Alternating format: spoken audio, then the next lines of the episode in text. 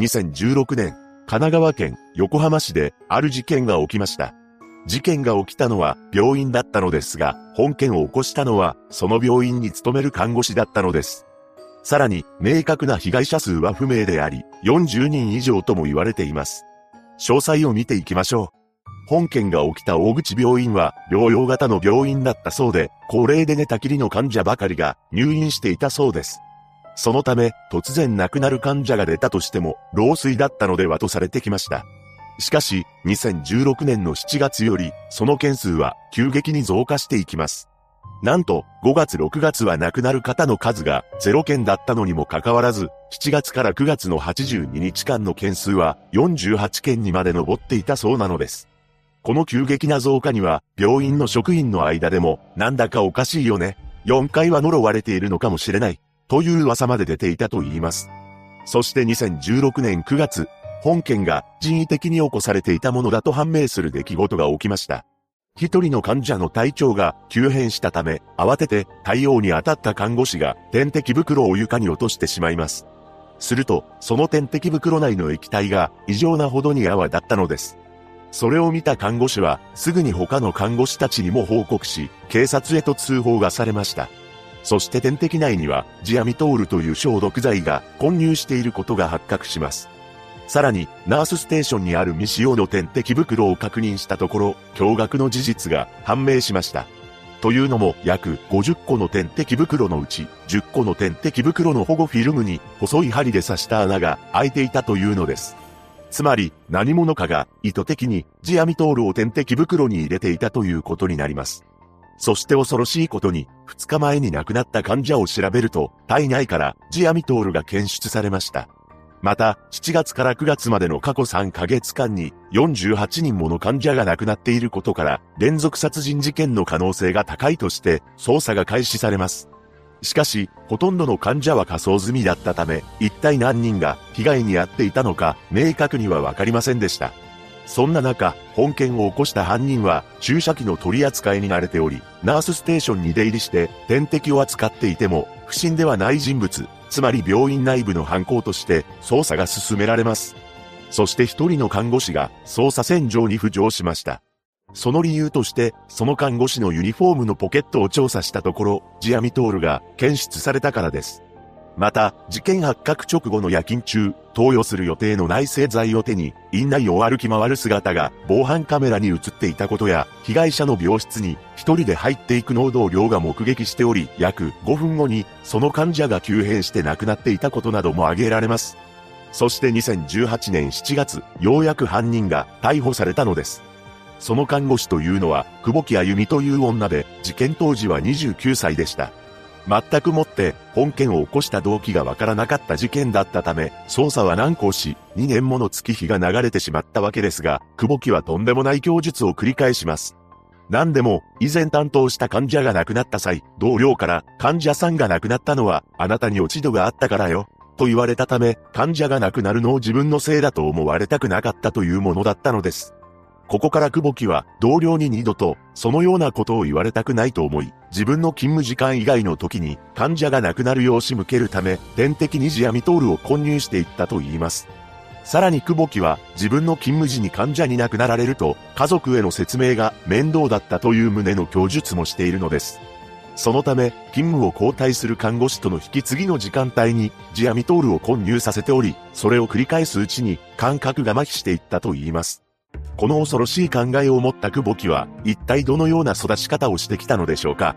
ここからは、久保木が本件を起こすまでの経緯を見ていきます。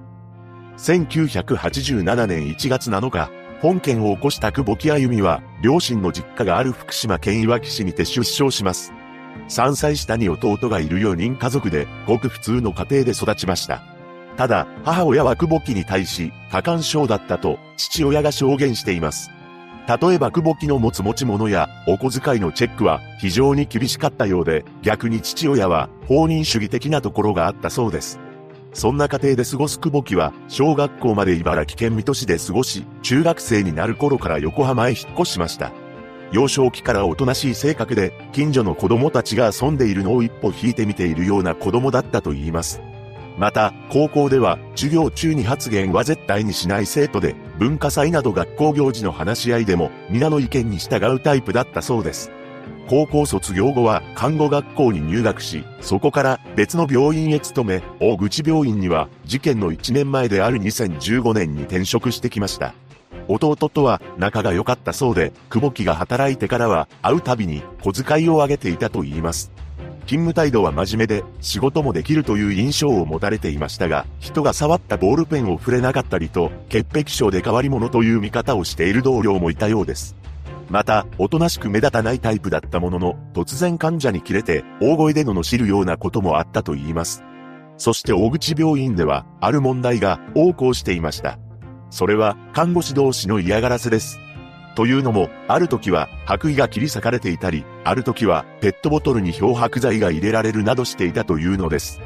その影響で患者のケアがおろそかになっており、ある日見舞いに行った家族の前で看護師が患者さんを怒鳴りつけ、その家族たちは本当にひどい、ビデオに撮って告発すればよかった、と激怒していたと言います。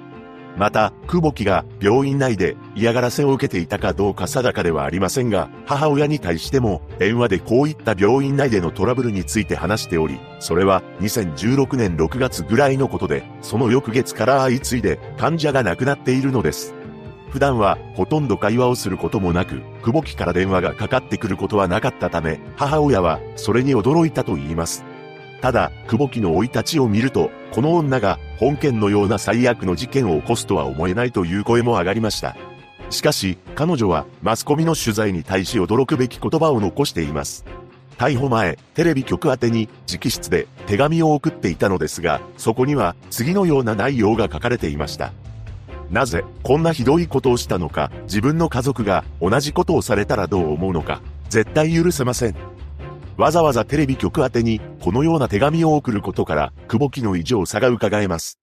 そして久保木は事情聴取に対し、20人以上にはやったと、実況しているのですが、すでに仮装済みであり、証拠が残っていないため、実際に起訴できたのは3人だけだったのです。そのうちのお一人に関しても仮装されていたのですが、たまたま保管されていた血液が残っており、そこからジアミトールが検出されたと言います。つまり、血液を保管していなかった場合、何の証拠も残らなかったということです。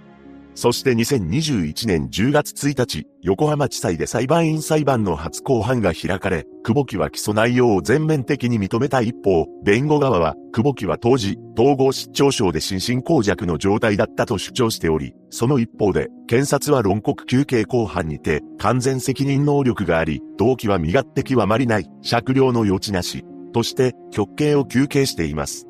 事件が起きた旧大口病院は60年以上にわたって地域の医療に貢献してきましたが、現在は院名が変わり臨時休業中だそうです。とんでもない動機で本件を起こした久保木歩み。